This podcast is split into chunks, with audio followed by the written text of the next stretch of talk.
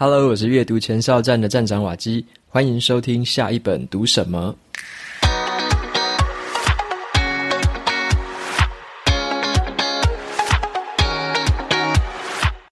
今天我要跟大家分享的这本书，它的书名叫做《机缘力》，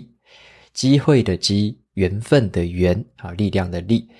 机缘力。那这本书呢，就是教我们怎么样创造好的机运。从这个里面呢，把握成功的机会。所以今天的节目跟大家分享的一个重点就是，运气它并不是等待它就会发生的，运气是需要被主动创造出来的。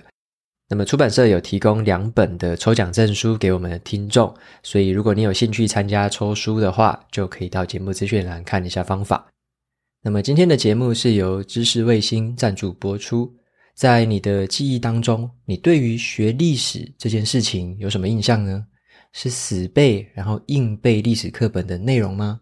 或者有的时候啊，你想要从网络上再找资料更深入了解，还会搜寻到一堆不知道是真是假的农场文章，光是要确认这个资料的正确性，就要花很多的时间了。那今天要介绍给大家的是涂峰恩老师的一个线上课程，叫做《世界脉络议题思辨》。给所有人的中国史，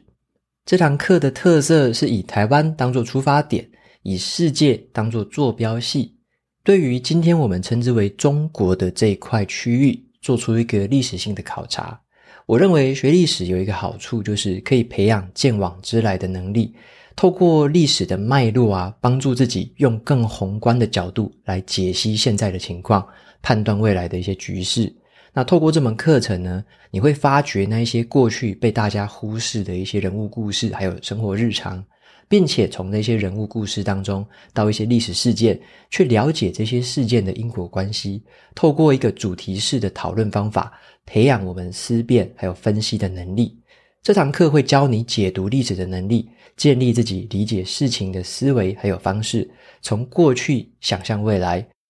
在八月七号之前。课程的募资期间有限时优于三五折的这个优惠，在结账时候只要输入专属的折扣码“阅读前哨站三百”，就还能再额外折抵三百元。课程的资讯还有连结都放在节目的资讯栏，有兴趣的朋友欢迎前往参考看看哦。接下来就回到今天这本书的分享。首先呢，问大家几个问题，就是你有没有听过别人说这种话？就是说那个人会成功，都是因为他运气好而已啦。或者说，我就是因为没有像他这么好运啊，所以我才没有成功。那其实呢，成功它就是两个东西的综合体，就是努力加上运气。那我们比较熟悉的其实是有形的努力，这个比较能够想象，然后比较能够看得见，好，知道说努力是怎么一回事。可是对于这种无形的、比较抽象的运气，我们会觉得说，好像这个运气是不可捉摸的，而且是难以控制的。有些人就好运嘛，你就说他就是天生走好运，那我就是天生不好运。所以为什么有些人会这么幸运呢？那有些人他的观念会是，我可能在原地等等看有没有运气啊，如果没有的话，就是我不好运啊；如果等到了运气，就是我很好运。那有些人可能更悲观一点，会觉得自己天生就没有运气。那么我就蛮好奇的，也想要问你看看，就是你觉得运气这个东西对你来说，它是什么样的一个存在？你相信运气这回事吗？你觉得运气是可以被培养出来的，可以被累积出来的吗？好，那今天分享的这本《机缘力》呢，就是在谈这方面的一个事情。那我首先来介绍一下它的作者，这个作者是在创新跟这个创业领域的一个专家，他的名字叫做克里斯汀·布须。他目前呢是在伦敦的经济学院教书，他统整了过去他十五年来所看到的，一路上包含商业啊、创业啊、新创这些领域里面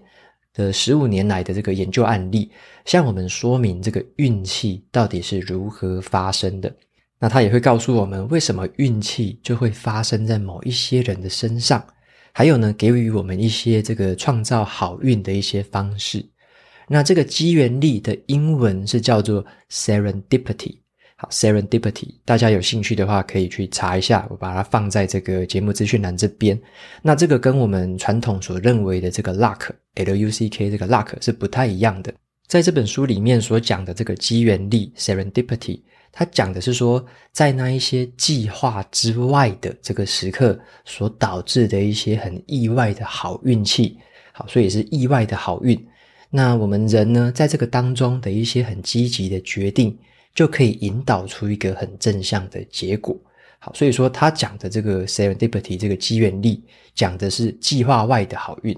那他觉得说，如果我们拥有这个机缘力的这种思维啊，这样的人呢，会是世界上最成功而且最快乐的人。他们为了创造出有意义的人生，所以呢，用这样的哲学方式在思考。那同时呢，机缘力也是一个我们每一个人都可以培养的能力。所以在这本书的前半段，这个作者就会破解我们对于这个机缘力的迷思，就是说，有时候我们觉得成功好像单纯就是走运而已。好，他就要来破解我们这样子一个迷思。那再接着的话，他会介绍说一些开放的心态，还有一些察觉这个机缘力的方法。那在后半段的话，他就会比较偏重在如何去培养、如何去评估一个人的机缘力。然后他还会把这个方法来细分成两种：一种是个人的发展要怎么做，另外一种是组织营运的话，你可以怎么做。所以，对于我们个人来说啦，所以说你如果是个人想要看的话，你就看这个个人的部分。那它另外有一个部分是给比较主管，或者说你有在经营公司、在营运组织的，可以参考那个部分。那么我在读完这本书之后啊，也觉得还不错，它里面的这个案例非常的详细，所以我也担任这个挂名推荐。我所推荐的一句话是叫做“创造好运是一门人人都学得会的技巧”。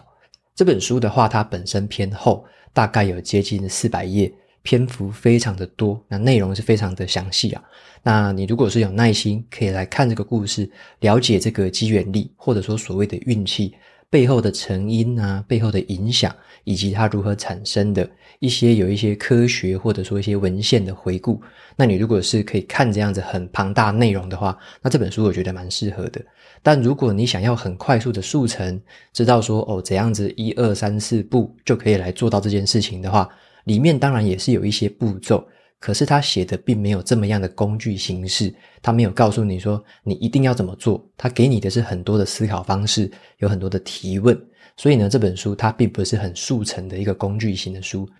它比较像是一个很完整的对于这个机缘力的来龙去脉啊，它的为什么这个会生成啊，为什么会有这样的原因，那有什么样的影响？它是一个很完整的论述。所以呢，如果你是有耐心的这个读者，我觉得这本书可以让你找到一些很棒的东西。好，所以也先提前跟大家说一下，以免有些读者可能会看了之后会发现，诶，这个不是我要的啊，我要的是很快的步骤，它里面不是这样子啊。好，所以说这个也是跟大家提前来说一下这本书的大致的。一个这个长相是什么样子？好，那接下来跟大家分享三个重点啊。那第一个重点的话，是我们看待事情的这个心态会影响到我们的运气哦。我们看待这个事情的心态会影响我们的运气，尤其是我们怎么样去看一个坏事情。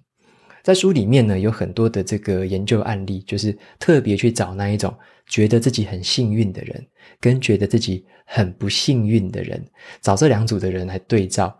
那我觉得很有意思的就是说，当我们一个人呢、去碰到了一个坏事情的时候，我们用什么样的心态去面对，这个会影响到我们可不可以创造出机缘力的这个能力哦。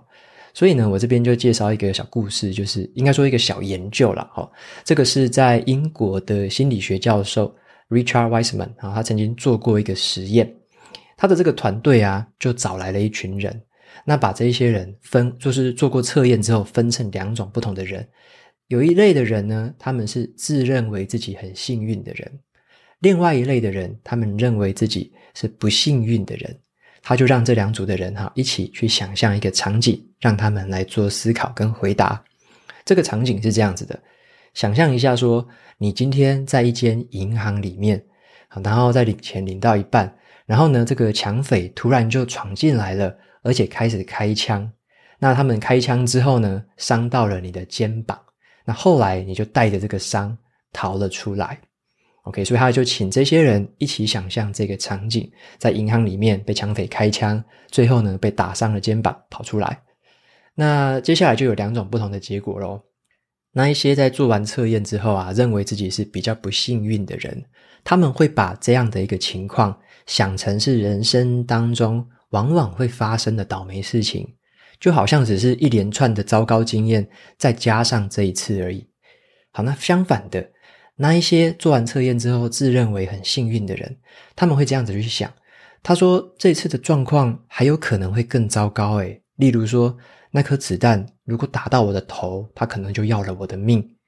所以呢，很有趣的就是，那一些自认为很不幸的人，比较倾向跟那一些比较好运的人去比较，就像是那一些在这个抢劫当中毫发无伤的人，他们会去描述说：‘哎，那一些人真的很好运，诶，我真的是比较差。’诶，那自认为是比较幸运的人呢，他们会比较倾向。”跟那一些比较坏运气的人比较，例如说那一次抢劫当中，有一些人是被杀害的。那这一些自认为很幸运的人，他会知道说自己的运气是比他们还好得多。所以这个研究的结果就发现了，那一些自认为自己很不幸的人，他们会谈论的事情都是为什么我会陷入这个悲惨，我是怎么陷入这个悲惨的情境当中。那另外的就是那一些自认为幸运的人，他们反而都是在谈论说自己是何其有幸啊，可以逃过这一劫耶，就没有这么不幸嘛，因为他至少还活下来了。那你觉得啊，这两种不同的人，他们用这样的态度在人生当中，哪一种人会体验到比较多的机缘力呢？当我们倾向说认为自己是因为拥有好运气。然后呢，去把那些过去的事情连接起来的时候，我们往往比较容易发现接下来的下一步行动，找到更有建设性的下一步行动。所以呢，接下来跟大家就分享这个第二个重点，我们该怎么样来创造出自己的好运？那这边要跟大家分享的第二个重点就是，运气不是靠计划的，而是靠准备的。作者他有一个观点让我觉得很有共鸣。这个意思就是说，现在的世界啊，复杂度是越来越高了，而且变化的速度是越来越快，不确定性的这个影响力呢，是远高于我们的想象。就像是有很多的这个商业上的成功，或者说很多的科学发现，其实啊，都是来自于意料之外的事情，就是意外之间就发现了一个这个很棒的科学发现，那意外之间这个商业就大获这个欢迎，然后就成功了。但是这一些结果啊，都不是原本你计划它会发生，它就会发生的。这些东西都不是被计划的。作者他就评论说，有很多的学校啊，尤其像是商学院，就特别会注意那一种未来是可以靠规划来进行的这种观点。好，很多学校或者说很多的教学都会告诉你，未来是可以完全规划的。那这种方法会比较鼓励大家去踏上一种假装自己知道说。一路上都计划得很妥当，这样子好像按部就班的一步一步做，就一定会怎么样。但是啊，很多的研究发现，有一些创业家呢，他们通常都只有一个大致上的发展蓝图，他们最注重的是自己的眼前有什么样的资源，像是现在我有什么技术，现在我有哪些人脉，那从这一些基础就开始来做事情了。因此啊，作者他就认为说，我们没有办法完全计划你的未来好运会怎么发生，而是我们善用眼前的资源，先做好准备，来增加在未来的时候我们抓住这些好机会的几率。那这边的话，就跟大家介绍一个观念，就是一个连续创业家 Jason Roberts 他曾经讲过的一个关键字，叫做“幸运的表面积”。好，幸运的表面积是由他说的。那他认为说啊，幸运的表面积是什么？就是幸运的程度呢，是跟我们做事情的热情成上正比，跟我们有效沟通的那些人数也成上正比。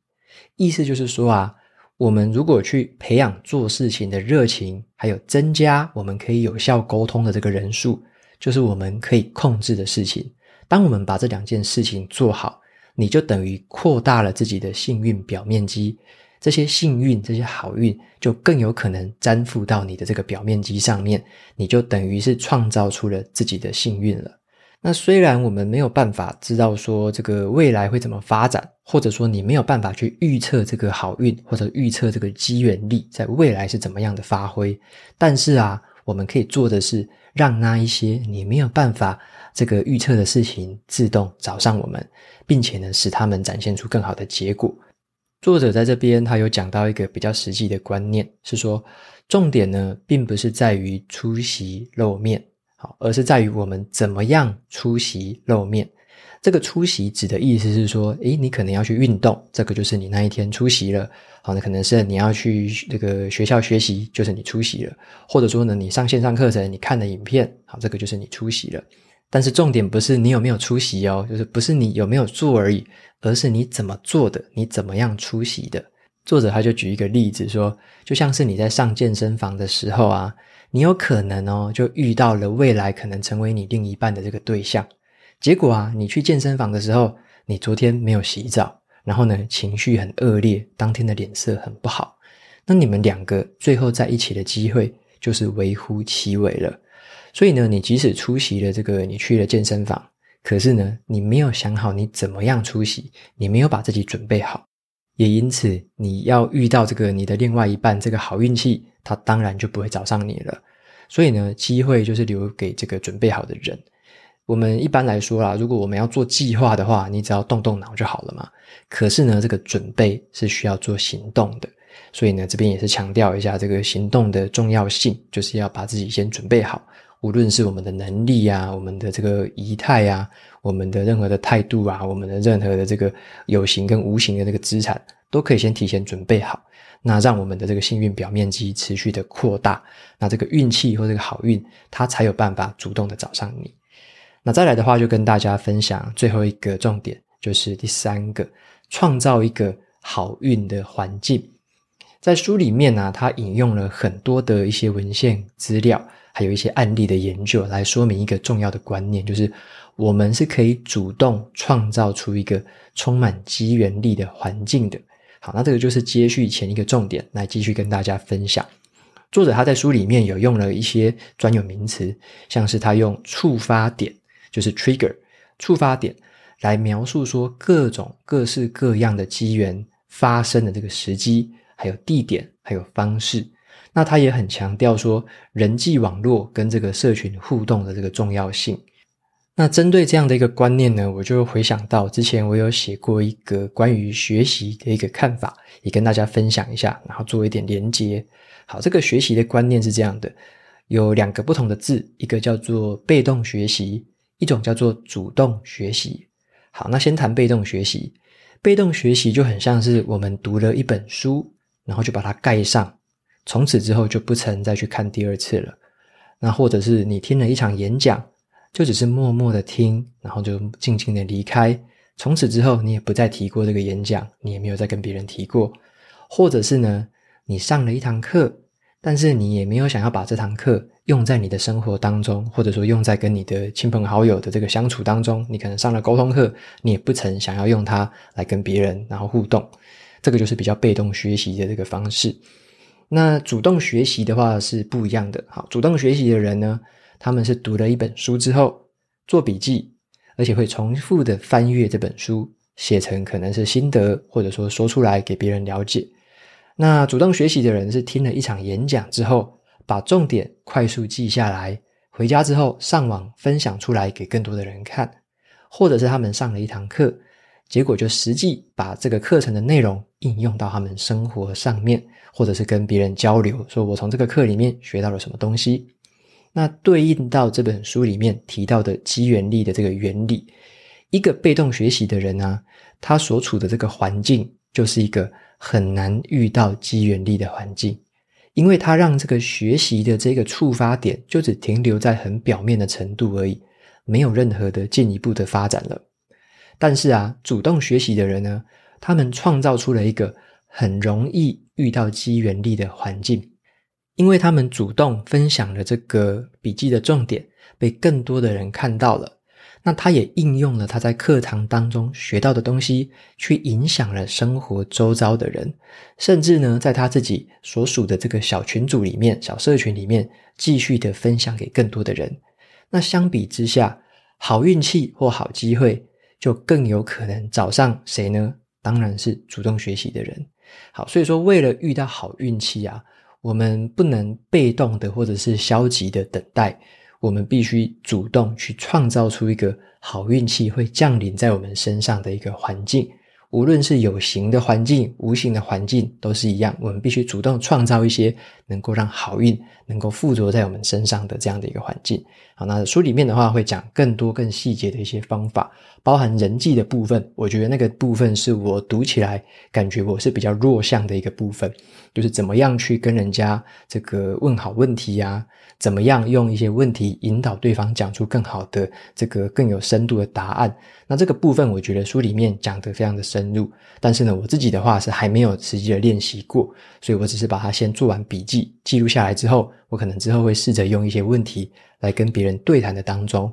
试着用这些问题引导出更有趣的答案。好，所以说这个部分也是一样，就是人际是一个部分，那我们自己主动创造出来的一些触发点。包含说你的可能学习的环境啊，你平常工作的环境啊，或者说你在网络上面你如何吸收知识，你吸收知识的环境是什么？所以说，把我们的环境打造成一个就是比较理想的一个形态，那让这个好运是能够看到这个好运就会有这个机会附着到你的这个环境上面的。好，所以说这边的话就跟大家分享这三个重点。好，简单快速讲一下，第一个就是看待坏事情的一个心态。会影响到我们的运气。好，就是比较认为自己不幸的人，都会跟那些好运的人比较，就觉得说，哦，自己真的是很衰。然后呢，认为自己很幸运的人，反而会跟那一些运气比较差的人比较，他们会认为自己真的是很幸运。好，所以说，诶，我可能还可以多做些什么，我可能接下来还可以再做什么，因为我真的这这么好运，这样子。好，那再来的话，第二个重点就是，运气它不是靠计划的。而是靠准备的，好，运气不是靠计划，而是靠准备的。那这边也在强调的就是行动的重要性，好，就是准备，就是你要行动嘛，你要透过一些行动，你才能把自己准备好。那这也带到了第三个重点，就是要创造一个好运的一个环境，好，创造一个好运的环境，这个是可以主动去创造出来的哦。无论是你去打造一些触发点。然后呢，让自己的遇到这些好运的时机、地点跟自己的状态都可以是比较好的一个这个状态。那对于人际网络的一些这个跟社群的互动，也是可以透过这样的方式去增加你跟这个人际网络的互动。透过一个更主动的态度，那让别人也更容易发现你，那这个好运气当然也就更容易找上你。那最后的话，来总结一下。这本机缘力呢，它里面就是有非常广泛的各领域的这个人物的故事。那他用的这个案例，我觉得是非常的详细。那也用这样的一个机缘力的角度去贯穿整本书，就是有很多的故事是我曾经有读过的，但是作者他就用这个机缘力的角度告诉我们说，诶，他是因为怎么做，做了什么，所以这个机缘力找上了他，或者说他是怎么做的，创造出那个环境。他用这样的角度去让我看到这些故事背后比较不一样的样貌，那我认为是一个蛮大胆的一个尝试，因为以前的话，大家可能会比较习惯把那些故事变成是这个固定的步骤啊，有固定的脉络，那就会比较排斥说，诶，这个是单纯的好运啊，就是会找一些方法去解释它。但是这个作者他就让我有一个感觉是说，他很愿意接受未来的这个不确定性，或者说他。本来就会接受未来是不可预测的。好，这件事情听起来有点令人惶恐，对不对？就是你会觉得，诶，未来为什么不可预测？真的有点害怕。但是呢，这个正好就是机缘力它可以发挥作用力的地方。所以重点并不在于说我们要计划完所有的事情，而是我们要让自己可以持续的去适应这个变化，创造出一个有利的环境、有利的条件。无论发生什么事情，你都可以确保自己可以发挥最大的价值，展现最好的状态。因此呢，我们就不需要说现在就急着把所有的事情全部都弄清楚，而是透过这种机缘力的这样的观念跟方式，从一个很消极的这个等待运气发生的人，可以变成一个很主动的一个运气接收者。好，以上呢就是今天跟大家分享这本书的一些重点跟心得。让大家知道说，运气不能只是等待，而是可以去主动创造出来的。好，那更多的步骤跟方法，还有一些原理，就在这本书里面。有兴趣的读者可以再去找来读读看咯。好，那今天的书就先分享到这边。最后呢，来念一下 Apple Podcast 上面的五星评论。今天留言的听众有三位。那第一位，他的名字叫做 Dada Louis，他说这个节目太可怕，就是听完了瓦基每集的说书，都会想要买来看。瓦基让钱一直出走，而且本来也没有兴趣的领域，不知道为什么听完之后也开始觉得好奇，然后就买书来看了。OK，非常谢谢这位听众的留言。然后我觉得这个买书钱应该算是比较小的事啦，因为我觉得书更有意义的应该是它可以增加我们的机缘力。好，简单来说，我认为阅读是可以增加机缘力的一件事情。因为呢，我们原本可能所关注的领域，或者说我们所认识的领域，其实都很小。我们通常都会看比较狭小，或者说像我以前可能都只关心工作上的事。但是会发现，这个世界上，或者说在生活上，还有很多很多的领域是值得我们去关心的，或者说值得我们去认识的。那有很多的能力，有很多不同的视野，是透过不同的这个作者啊，透过不同的人来阐述，那让我们会有不同的看待世界的观点。那了解了这些不同的观点之后，掌握了这些不同的这个理解事情的方式，跟学习到新的能力之后，那当然的，对于自己的机缘力也是一个提升。我们也等于在创造一个更容易接受到未来好心呃好的运气的这样的一个环境，跟把自己准备成一个更好的形态。所以我自己认为，其实阅读就是这个机缘力培养的一个很棒的要素之一。好，所以说也感谢这位听众的留言，就是买书前不要觉得心疼啦，就是它可以帮你创造出更好的运气。这个 CP 值我觉得应该是超级划算，这个投报率应该是超级爆表的。好，那再来的话是第二位听众，他的名字叫做九大铁粉，他留言说被圈粉了，谢谢。今天第一次听，刚刚好的优雅，你的介绍非常棒，我会去买书来看，也会认真追踪您的节目。OK，谢谢九大铁粉的留言，然后呢也很开心你第一次听就喜欢这个节目的内容形态了。好，那也非常开心你的加入跟收听和支持。OK，那再来是第三位听众，叫做 David，好，应该是这样发音啊，David。好，他说关于《权衡》这本书，知己知彼，百战不殆，殆者为也，表示没有失败的危险，但是并不代表必胜。好，古字虽然不多，但是呢，却字字珠玑，一定要弄懂意思，才能够正确的解读还有吸收哦。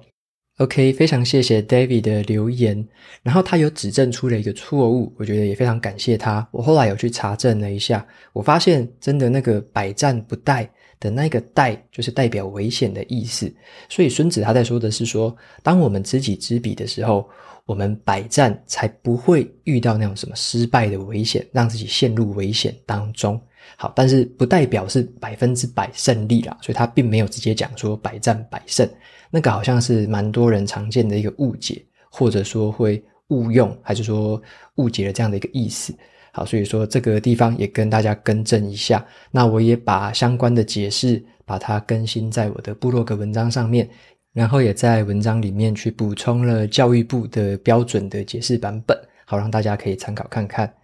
OK，那节目到这边就进到了尾声喽。如果你喜欢今天的内容，欢迎订阅下一本读什么。然后在 Apple Podcast 上面可以留下五星评论，推荐给其他的听众。你也可以用行动来支持我，一次性的或是每个月的赞助九十九元，帮助这个频道持续运作。如果你对于这个频道有任何的想法或想要问我的问题，都可以在节目的资讯栏里面传送门的这个连接里面找到留言给我的方式。